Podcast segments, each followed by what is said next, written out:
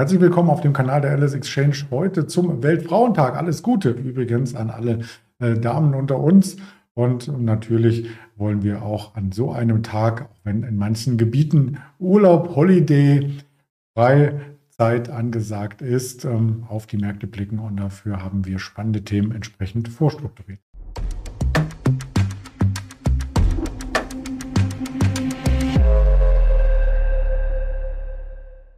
Von und mit mir Andreas Bernstein von Traders Media GmbH.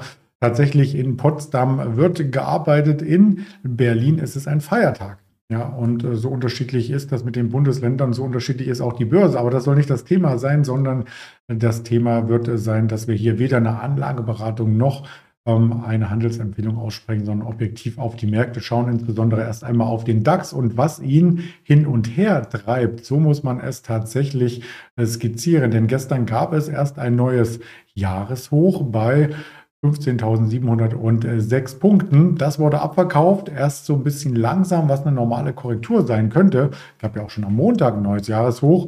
Auch das wurde leicht einkorrigiert. Dann nochmal, ja, aber gestern fand die Korrektur dann doch ein bisschen tiefer statt, sodass wir zum Handelsende fast auf dem Tagestief landeten um 15.550 Punkte.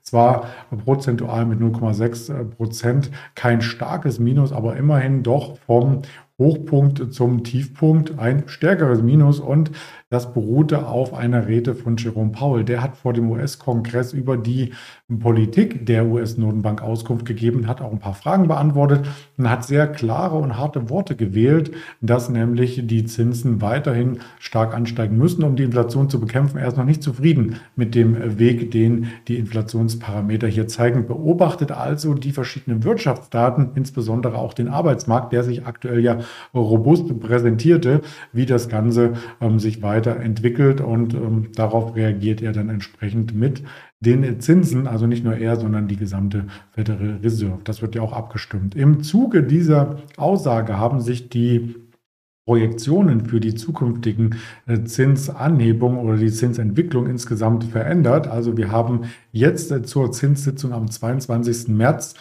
vor diesem Event eine Wahrscheinlichkeit von 0,25 eingepreist gehabt zu 30 Prozent und zu 70 Prozent eben ein Zinsschritt von 0,5 Prozent. Das hat sich ein bisschen verschoben. Jetzt geht man zu 72,7 Prozent davon aus, dass die Zinsen um 0,5 Basispunkte angehoben werden. Wenn man noch weiter vorausschaut in den Mai hinein, auch da gab es eine starke äh, Veränderung. Da hat äh, sich nämlich jetzt auch äh, die Meinung durchgesetzt, dass es noch einmal 0,5 Basispunkte nach oben gehen ähm, dürfte. Und damit legen wir in einer Range zwischen 5,25 und 5,5 Prozent Zinsen. Wenn man das sich für das lange Ende und das kurze Ende einmal anschaut, so fällt auf, dass wir eine invertierte Zinskurve haben, nicht erst seit gestern.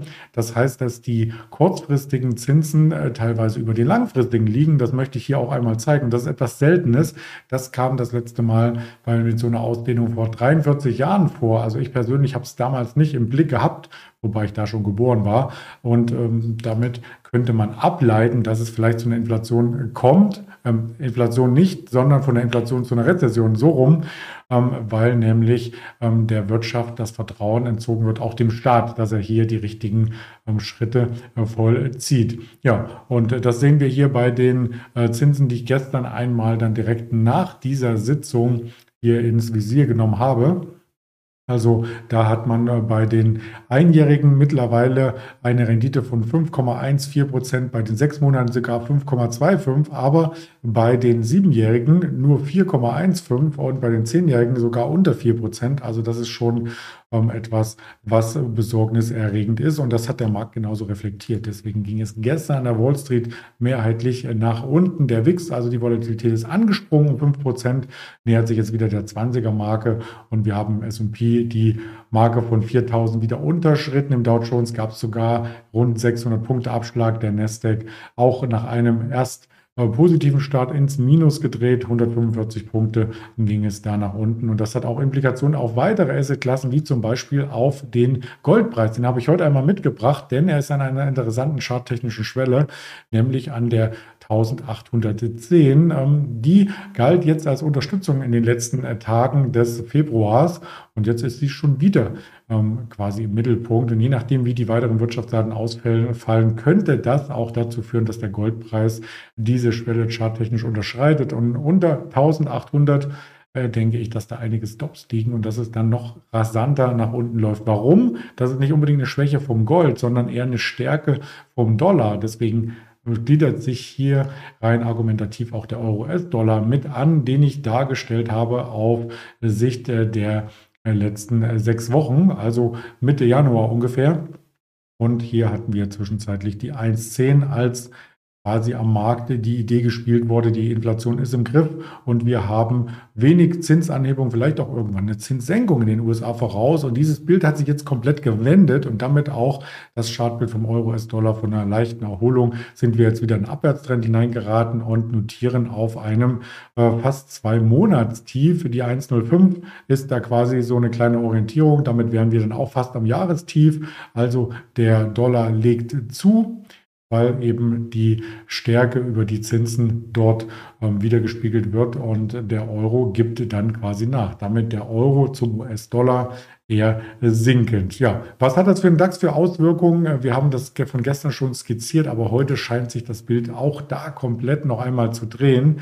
Ähm, jetzt gehen die Kurse mehrheitlich nach oben. Wir sind auch über die 15.600 gerade gestiegen aktuell und das möchte ich natürlich auch im allgemeinen Chart einmal würdigen. Bei Stock 3 hat man die Möglichkeit, nicht nur auf das Chartbild zu schauen, sondern die neuesten News sich anzusehen. Und das ist jetzt das große Bild. Da ist im Grunde genommen die Range, also die Box, die wir in den letzten Wochen ausgebildet haben, ja immer noch äh, zu sehen. Und mit dem Rücklauf gestern von dem neuen ähm, Jahreshoch ist das Ganze auch kein Ausbruch mehr. Es sah zwischenzeitlich so aus gestern, als ob wir hier oben rausschauen, aber es ist dann doch nicht bestätigt worden. Vielleicht jetzt im nächsten Anlauf, das muss nicht heißen, dass dieser Rücklauf in diese Box automatisch auch einen Durchlauf in dieser Box bedeutet. Also wir können uns durchaus auch hier wieder fangen. Das waren die Hochpunkte, die wir eben in ja, zum letzte Woche Wochenstart gesehen haben, der 27.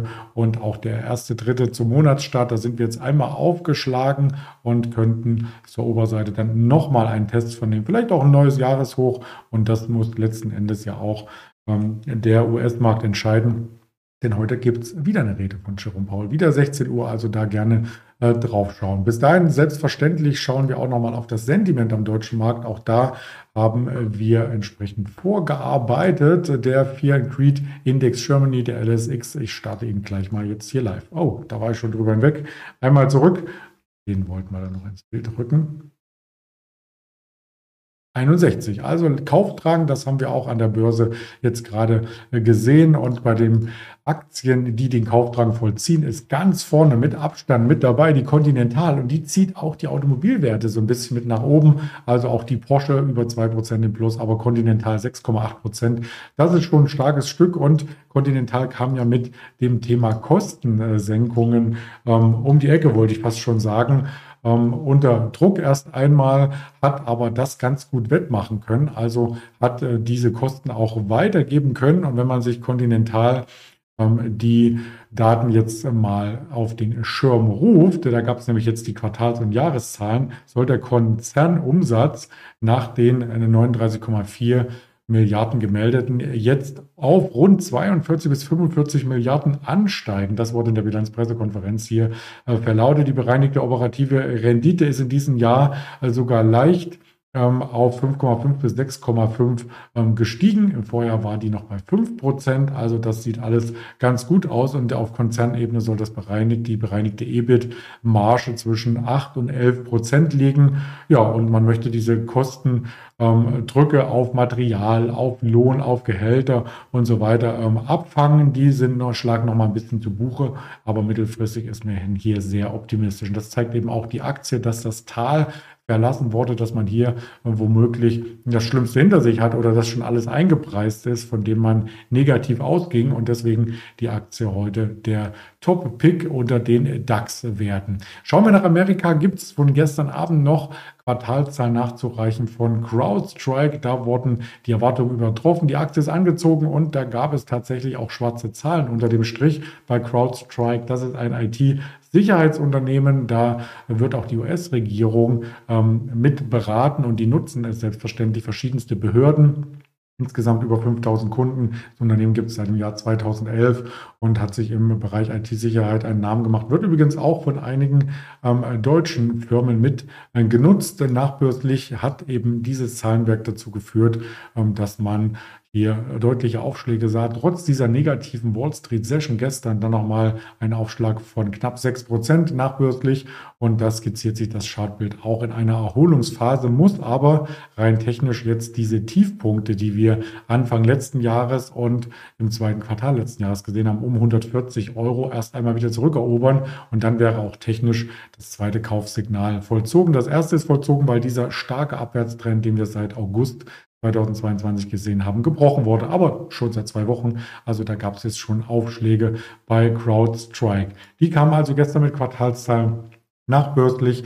Ähm, heute haben wir zum Beispiel noch eine MongoDB nachbörslich, eine Asana. Wir haben auf alle Fälle ganz viele Themen, über die wir dann morgen mit dem Ingmar Königshofen sprechen und vielleicht auch wieder über die Bewegung, die an der Börse vollzogen wurden, in Folge der Rede von Jerome Powell 16 Uhr. Ich habe es schon angedeutet, läuft das Ganze 14, 15, auch noch ganz wichtig, die A DP-Beschäftigungsänderung, also der private Jobvermittler ADP, wie es im Amerikanischen heißt, meldet seine Zahlen und hat so einen kleinen Hinweis dann darauf oftmals parat, äh, wie sich der Arbeitsmarkt in den USA gestaltet, denn am Freitag kommt der große Arbeitsmarktreport, die Non-Farm Payrolls. Dazwischen auch noch die Warenhandelsbilanz, die Handelsbilanz, die Rohöllagerbestände und 19 Uhr das Fett B-Spuck, was wir uns genauer anschauen sollten. Also viel Stoff und auch viele Kanäle, auf denen wir weitere Informationen streuen. Und der LS Exchange gibt es das Ganze zu sehen. Und damit sage ich ähm, noch einen schönen weiteren, vielleicht Feiertag für die Frauen, vielleicht äh, für die Männer noch einen restlichen schönen kurzen Arbeitstag. Und morgen geht es dann mit dem Ingmar Königshofen hier auf dem Kanal weiter. Bleiben Sie gesund, alles Gute, Ihr Andreas Bernstein.